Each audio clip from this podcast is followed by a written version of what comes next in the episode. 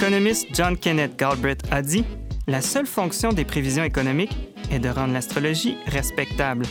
Je suis votre animateur Stéphane Roland et vous écoutez Économie 101, un podcast de Les Affaires où un expert nous donne une leçon d'économie chaque émission. Notre leçon d'économie d'aujourd'hui. Les économistes peuvent-ils prédire l'avenir? Pour en discuter avec nous en studio, François Dupuis, économiste en chef au Mouvement des Jardins.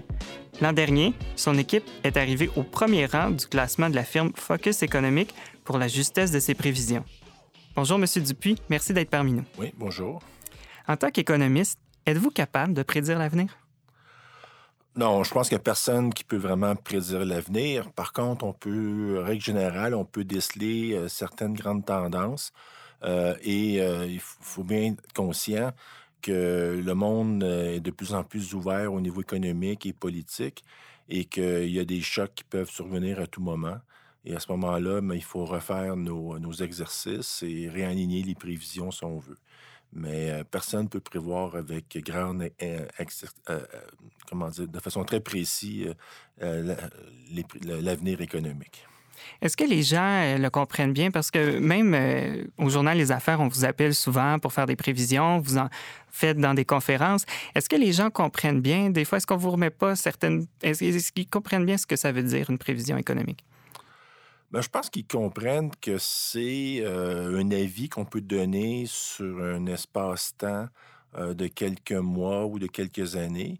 et là, il faut faire la différence entre les prévisions économiques court terme, donc Généralement, ce que les gens, les prévisionnistes font, c'est des prévisions sur 18 euh, mois, euh, mettons de 18 à 24 mois.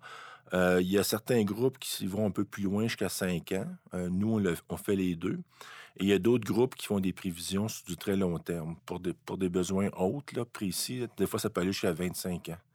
Donc, il faut être conscient que il y a beaucoup de choses qui peuvent arriver. Il peut y avoir des changements structurels dans l'économie. Euh, un des exemples, c'est le choc démographique ici au Québec et dans certains pays du monde, où là, les tendances souvent euh, euh, ont été cassées ou changées parce que la démographie a un impact important sur l'économie.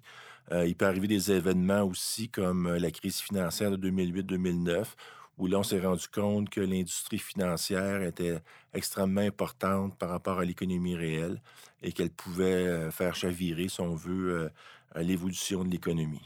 Comment, euh, comment vous faites pour faire une prévision? Qu'est-ce que, qu'est-ce que vous regardez? Comment on fait une prévision économique? en fait, il y a différentes façons de faire des prévisions économiques. Euh, je dirais que euh, ça, dépend un peu des moyens que vous avez et le temps que vous avez. Si on commence par les grandes institutions internationales, ils ont des très grosses équipes qui scrutent toutes les grandes tendances dans le monde. Euh, ils ont des modèles euh, économétriques qui sont euh, très puissants et très gros. et eux prennent beaucoup de temps pour faire leurs prévisions et les résultats ne sont pas toujours supérieurs à ceux qui prennent moins de temps. Il y a des gens comme nous, les institutions financières, qui n'ont pas le temps et les moyens d'avoir des gros modèles macroéconomiques. Donc, il y a beaucoup de. On regarde beaucoup les tendances à moyen terme. On a des équations, euh, on fait des régressions linéaires, donc on fait des, on fait des, si on veut, euh, on se compare avec euh, d'autres variables dans le temps. Et il y a des règles du pouce. on utilise beaucoup de règles du pouce ou des lois économiques. par exemple, quand le chômage baisse, on sait que l'inflation va monter parce que les salaires vont monter. Donc, il y a certaines règles du pouce qu'on utilise. Il y a beaucoup d'intuition aussi dans nos prévisions court terme. Euh, puis je vous dirais que ça, règle générale, quand il n'y a pas de gros chocs économiques, ça marche assez bien. Euh, assez bien, c'est est-ce qu'on est satisfait lorsqu'on commence l'année, on prévoit que l'économie va croître de, disons, de 2% et au bout de la ligne, c'est 1,5 ou 2. Moi, je considère qu'un demi-point de pourcentage, c'est très bien. Il y a des gens qui vont dire non, c'est une erreur trop grande. Pour moi, une erreur, c'est de prévoir 2, puis ça finit à 0. Euh, ça, c'est une, erreur. Euh, c'est une mauvaise prévision. Alors, règle générale, quand il n'y a pas de choc, et, on le constate depuis quelques années, euh, depuis que la crise financière s'est dissipée beaucoup, euh, les prévisions annuelles sont beaucoup plus justes qu'auparavant. C'était normal. La crise financière, ça, ça, a tout changé et ça a amené beaucoup de comportements et de difficultés pour les gouvernements à résoudre le problème. Donc, c'est plus facile de prédire dans un contexte moins volatile, dans le fond? Exactement. Donc, c'est un peu comme les marchés boursiers, en fait. Là, si vous avez des marchés boursiers beaucoup plus calmes, ben, c'est plus facile de prévoir que s'il arrive, les marchés sont très volatiles et là, on ne sait pas trop quand est-ce que tout ça va arrêter. Euh, donc, euh, donc il, faut, il faut regarder beaucoup de variables. Euh, puis il faut être conscient aussi des risques. Ça, c'est très important. La planète a beaucoup changé. tantôt, je disais que la finance, le secteur financier est beaucoup plus important. le monde, les échanges commerciaux sont beaucoup plus importants aussi. Le monde s'est beaucoup ouvert, même s'il y en a, il y en a actuellement qui voudraient les, réduire ou les refermer. Euh, et il y a des changements structurels qui s'opèrent constamment. Donc, il faut être à l'afflux de ces risques-là euh, au niveau mondial, euh, international. Puis au niveau plus national, ben, on a des risques. On a des risques reliés au marché immobilier. Donc, il faut toujours être conscient que lorsqu'on établit une prévision, on a un scénario de base. Puis on a toujours deux autres scénarios dans notre poche. Donc, un scénario alternatif qu'on appelle baissier, donc ça pourrait aller un peu plus mal, ou encore un scénario alternatif aussi où ça pourrait aller un peu mieux. Donc, euh, et là, on peut les. On sait un peu les marges d'erreur qu'on peut avoir et des fois, le scénario de base devient baissier et vice-versa. J'imagine c'est parce qu'il y a tellement de variables que ça devient difficile de voir comment tout ça va s'enligner. Effectivement, des fois, c'est très complexe parce qu'il y a des fois, c'est l'influence de certaines variables euh, qu'on n'avait pas pris assez en considération qui peuvent faire changer les choses. Euh, mais c'est un peu le défi euh, des groupes de prévisionnistes d'essayer de bien capter l'impact ou les changements qui s'opèrent dans les économies. Vous avez dit un peu plus tôt, puis je vous, vous avez devancé ma question, vous avez parlé un peu d'intuition. Est-ce que vous vous fiez à votre instinct des fois quand vous faites vos prévisions, pas seulement à la mathématique, mais votre, votre feeling? Oui, beaucoup. Comme je disais, au fil des ans, on développe un certain, un certain instinct. Euh, pour déceler les tendances. Et au bout de la ligne, les modèles vont nous aider, mais les modèles vont euh, pourront pas nous indiquer à, à la fin vraiment la direction. Donc, c'est vraiment l'économiste qui va, avec plusieurs hypothèses, va orienter sa prévision dans, un certain ordre de grandeur. Encore une fois, il y a une marge d'erreur, il faut être conscient. Euh, les prévisions économiques, c'est pas une boule de cristal. Euh, il y a beaucoup de variables importantes qui peuvent faire changer ça assez rapidement. Donc, euh, je pense que l'important, c'est que les gens sachent que c'est un outil à leur disposition qui n'est pas infaillible. Puis il faut que les gens aillent voir euh, les gens qui ont une certaine compétence pour les faire, les prévisions aussi, parce qu'il y a beaucoup de gourous qui s'improvisent euh, économistes ou prévisionnistes. Et des fois, ces gens-là vont faire des, des prévisions assez extrêmes euh, ou euh, qui n'arrivent pas très souvent. Mais lorsque par hasard ça arrive, mais là, ils passent pour des, des, des, dieux de la. ils deviennent des vedettes. Des vedettes, exactement. Mais j'en connais pas beaucoup depuis un certain temps. euh, Justement, vous parlez des vedettes, puis c'est quelque chose que j'ai remarqué avec certaines vedettes, surtout du côté américain. au Québec, on est un peu plus sobre, mais il y a beaucoup de prévision à l'emporte-pièce. Il va y avoir une récession l'année prochaine à 60 Puis quelque chose que j'avais trouvé intéressant, il y a toujours ce, ce chiffre-là. Bon, tel scénario, une récession, par exemple, va arriver à 40 Moi, je pourrais vous dire ça aujourd'hui. Puis l'année prochaine, si on se parle, je vais vous dire, bon, s'il y a une récession, je vous dis, je l'avais vu. S'il n'y en avait pas, je vous dis, bon, j'avais juste dit 40 Est-ce que vous-même, pas, pas aussi grossier, mais est-ce que vous-même aussi, vous faites attention à ce que vous dites pour, pour préparer le terrain pour l'année prochaine quand, vous faites votre prévision? Oui, beaucoup, beaucoup. Euh, de là, le, fait d'avoir euh, les bons prévisionnistes, il faut les, il faut les, les trouver euh, si dans un contexte où il faut qu'ils soient relativement indépendants, donc assez, assez éloignés de la vente ou d'un intérêt particulier. Parce que sinon, les gens, comme il n'y a pas d'ordre professionnel, les gens peuvent faire des prévisions extrêmes et attirer beaucoup l'attention. Et comme on a connu des chocs euh, depuis 20 euh, à 30 ans assez importants de manière régulière, ben, il, va, il va arriver ces gourous-là qui vont réussir à l'avoir. Et c'est pour mm-hmm. ça que je pense qu'il faut être... Euh, il faut quand même regarder ceux qui, ont, ceux qui ont une bonne compétence, ceux qui sont honnêtes, ceux qui sont bien formés. Euh, et qui, euh, qui ont une indépendance importante pour fournir une prévision sur une base neutre et non pas avoir un intérêt de pourquoi mettre un chiffre, des chiffres plus hauts, plus faibles, ou une catastrophe qui s'en vient. Euh, donc, être plus, plus prudent dans, dans, vos communications, dans, dans vos prévisions, c'est ce que vous faites de ne pas aller pousser trop loin, dans le fond. Oui, alors nous, on, est, on, est, on, se base beaucoup sur l'analyse fondamentale. On est très prudent et rigoureux. On le fait, on fait un suivi à tous les jours. Donc, euh, j'ai vu souvent des gens faire des prévisions très rapidement euh, et avoir beaucoup d'audience, mais au bout de la ligne, ça donne pas des résultats qui sont très bons. Encore une fois, il n'y a pas d'ordre professionnel, donc euh, beaucoup de gens peuvent s'improviser euh, prévisionnistes, économistes, et ben, il faut que les gens détectent ceux qui sont plus sérieux, si on veut. Est-ce que l'art de faire des prévisions s'est amélioré avec le temps? Est-ce qu'on on prévoit mieux?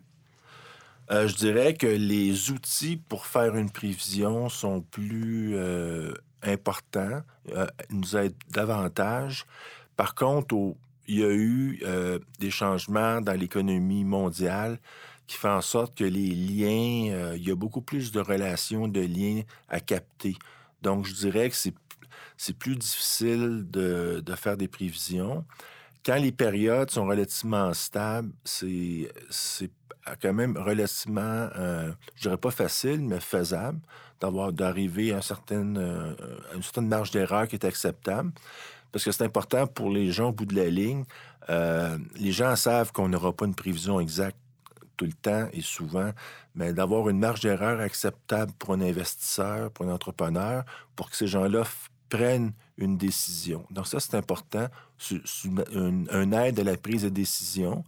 Euh, d'un contexte où s'ils n'ont pas ça, mais là, ils vont naviguer beaucoup dans les brouillards ou dans les nuages. Au moins, si les économistes sérieux leur disent un peu des grandes tendances, et surtout avec les risques qui sont associés à ces tendances-là, mais je pense que les gens sont nettement gagnants que s'ils n'avaient pas cette information-là.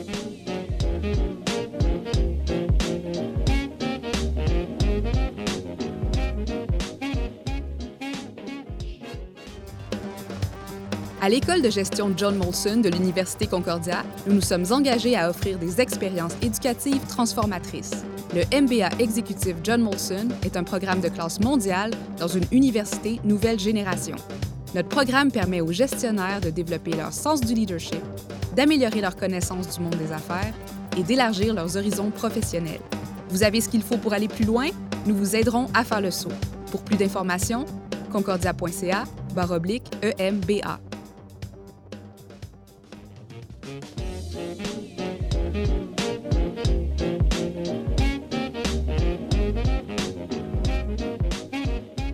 On a parlé un peu de l'évolution euh, des prévisions, si ça s'améliorait. J'imagine que vous vous fiez beaucoup aux données de Statistique Canada. Vous avez d'autres sources, mais c'est une source très importante pour les économistes. Est-ce qu'avec l'Internet, le big data, Google, il y a plein d'autres données qui permettent d'évaluer les comportements des consommateurs, des entreprises? Est-ce que, est, que ça représente l'avenir pour les prévisions? En fait, c'est un, un, ajout important. Euh, une des variables qui nous renseigne beaucoup sur les tendances à venir, c'est la confiance des consommateurs et des entreprises. Alors souvent, c'est des sondages qui sont faits euh, par des maisons indépendantes ou encore, effectivement, par des nouvelles sources d'informations qui, restent encore à être améliorées, là, par contre, mais ça s'en vient. Et ça, ça permet, encore une fois, d'avoir des outils qui sont plus performants que par rapport à il y a 20, 20 ou 30 ans. Euh, la force des ordinateurs aussi, c'est beaucoup plus rapide de faire les calculs. Euh, on, peut, on peut avoir des modèles beaucoup plus sophistiqués aussi aujourd'hui. Mais encore une fois, c'est toujours l'économiste derrière la prévision qui va... Euh, au bout de la ligne, je pense, avec l'intuition, c'est lui, c'est ça qui va décider au bout de la ligne les chiffres qu'on va mettre et où on s'en va. Je voulais revenir sur certaines de vos prévisions. Ça permet un peu de voir le cheminement qui a été fait. J'ai regardé euh, deux prévisions que vous avez faites en 2017. Maintenant, c'est passé, donc on peut évaluer. Sur la croissance économique américaine, vous n'avez pas eu le chiffre exact, mais c'est à c'est à peu près ça. C'était tout comme pour la croissance économique du Québec, dans ce cas-là, vous l'aviez quand même assez sous-estimé. L'économie du Québec euh, a mieux été que prévu. Qu'est-ce qui qu'est-ce qui s'est passé? Qu'est-ce qui fait, bon, vous voyez quelque chose en début 2017, puis finalement, c'est pas ça qui arrive? Oui. Bon, dans le cas américain, c'est que les, euh, les, programmes durant la campagne électorale avaient été assez annoncés. Donc, les nouvelles dépenses euh, du gouvernement américain. Donc, on, a pu les intégrer et finalement, au bout de la ligne, on ne s'est pas trop éloigné de la, du chiffre réel qui, a été publié. Dans le cas du Québec, j'avoue que ça a été une surprise, une surprise positive. Mais après cinq années de croissance très morose, euh, il est arrivé un déblocage. Euh, ce déblocage-là, euh, on peut l'expliquer. Il est arrivé des baisses d'impôts fédérales. Il est arrivé un changement aussi au niveau de l'allocation pour les familles en provenance du fédéral. Il y a eu une diminution au remboursement de la taxe santé.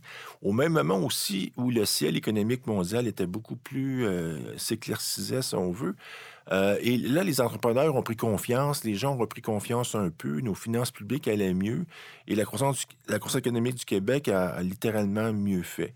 Donc, euh, c'était très difficile de prévoir ça en 2016 pour 2017 parce qu'on n'avait pas tous ces éléments-là. Ben, une fois que, une fois qu'on les voyait arriver un après l'autre, mais nos prévisions annuelles étaient remontées graduellement. Mhm. et, là, euh, et là, on a atteint un chiffre quand même qui est assez spectaculaire au Québec avec 3,1% récemment euh, de prévu pour 2018. Donc, c'est quand même très intéressant, effectivement. Oui, dans, dans ce cas-là, pour vous, c'était une surprise, mais au moins, c'était une bonne surprise. C'était une bonne surprise, mais encore une fois, c'est qu'au fil des mois, il y a eu des changements ou des ajouts pour les gouvernements avec tout, tout un tout un, rattrapage qui s'est fait au niveau des entreprises. il, y a eu, il y a eu une montée en flèche des indices de confiance qui ont permis d'atteindre ce chiffre-là. Donc, effectivement, c'est un bon, euh, un bel exemple. Quand vous essayez de, faire vos prévisions, quels sont les facteurs ou les éléments qui vous font le plus gratter la tête, qui c'est plus difficile à, prévoir ou à, déceler? Ben, en fait, c'est sûr que c'est, euh, je dirais, depuis un certain temps, c'est lorsqu'on a des politiques américaines on n'est jamais trop sûr de quel côté ça va. Euh, ça, c'est difficile. Encore une fois, on rentre un peu dans la gestion des risques. Euh, est-ce qu'on va faire, est-ce qu'on va assister à une montée, une forte montée du protectionnisme ou ça va être plutôt limité? Euh, ça peut avoir un impact très important à moyen terme sur les chiffres de, de PIB annuel qu'on va, qu'on va prévoir. Euh, il y a tout l'impact des pays émergents, la Chine et tout ça, les relations commerciales, euh, les événements géopolitiques aussi. Donc, tout ça peut être... Il euh, faut, faut, que ça soit pris en compte. Le fait aussi qu'on est rendu d'une économie en, Amérique du Nord qui est au plein emploi. présentement, on assiste à, peu d'augmentation de, de l'inflation. Donc, c'est un peu une situation un peu paradoxale. Alors, on se demande ce que éventuellement, l'inflation va s'accélérer. Et là, ça va amener des hausses de taux qui vont calmer l'économie en 2020-2021 et jusqu'à quel point ça va la calmer. Donc, il y a, toujours euh, certaines variables qui vont ressortir à un certain moment donné, puis qui vont influencer davantage la tendance des prévisions. OK. difficile de déterminer l'ordre puis la direction dans ces cas-là. Tout à fait. On peut avoir une bonne idée, mais c'est souvent euh, lorsqu'on remet les exercices. En fait, les exercices de, prévision sont faits au trimestre, sont ajustés au mois par la suite. Mais au trimestre, c'est un exercice qui est très euh, en profondeur. Et là, là, vraiment, tout est mis sur la table. On à ce moment-là, on connaît les événements possibles qui pourraient faire dérailler la prévision. Euh, et on prend des décisions en conséquence. Mais on est toujours tributaire un peu que, bon, il y a l'économie, c'est une science qui n'est pas exacte.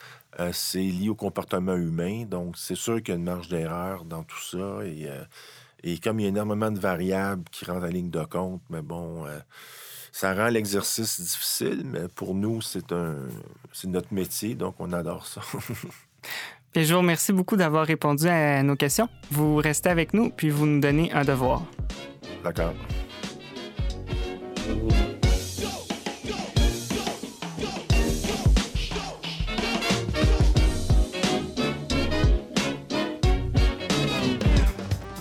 À l'école de gestion John Molson de l'Université Concordia, nous nous sommes engagés à offrir des expériences éducatives transformatrices. Vous aspirez au titre de CPA? Le programme CPA John Molson est conçu pour répondre aux besoins de la prochaine génération de professionnels en comptabilité. Nos diplômés ont un excellent taux de réussite à l'examen final commun et plusieurs d'entre eux sont présents au tableau d'honneur de CPA Canada chaque année. Le programme CPA John Molson vous munit des compétences requises pour atteindre vos objectifs de carrière en comptabilité. Concordia.ca, oblique, CPA. La leçon d'économie 101 est maintenant terminée. C'est l'heure du devoir. Alors, Monsieur Dupuis, vous avez une suggestion de lecture, puis une suggestion de lecture que vous connaissez bien parce que vous avez peut-être écrit euh, certains des rapports. Oui, tout à fait. Mais là, on vient de parler des prévisions économiques. Donc, j'invite les gens sur les sites, euh, sur le web, il y en a plusieurs, mais de façon un peu plus particulière. Desjardins a une page, notre page pour les économistes avec des documents, euh, avec des prévisions. Donc, c'est sur desjardins.com slash économie. Euh, et euh, il y a une prévision, un, bulletin plutôt en particulier qui s'appelle Prévision économique et financière, où là, tous les mois, c'est mis à jour et vous pouvez suivre les tendances qu'on annonce pour le monde, les États-Unis, le Canada, le Québec et les autres provinces avec beaucoup d'indicateurs.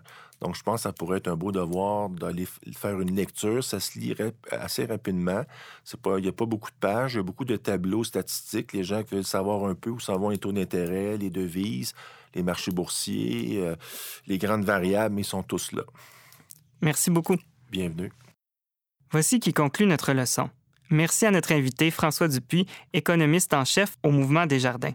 Merci à Jackie Galland à la régie. Merci à l'Université Concordia de nous prêter ses studios. Si vous avez aimé notre émission, passez le mot sur les médias sociaux. N'hésitez pas à vous vanter de nous écouter. Ça paraît toujours bien de dire qu'on écoute un podcast sur l'économie. Mon nom est Stéphane Roland et j'espère que vous reviendrez à notre prochaine leçon d'économie 101.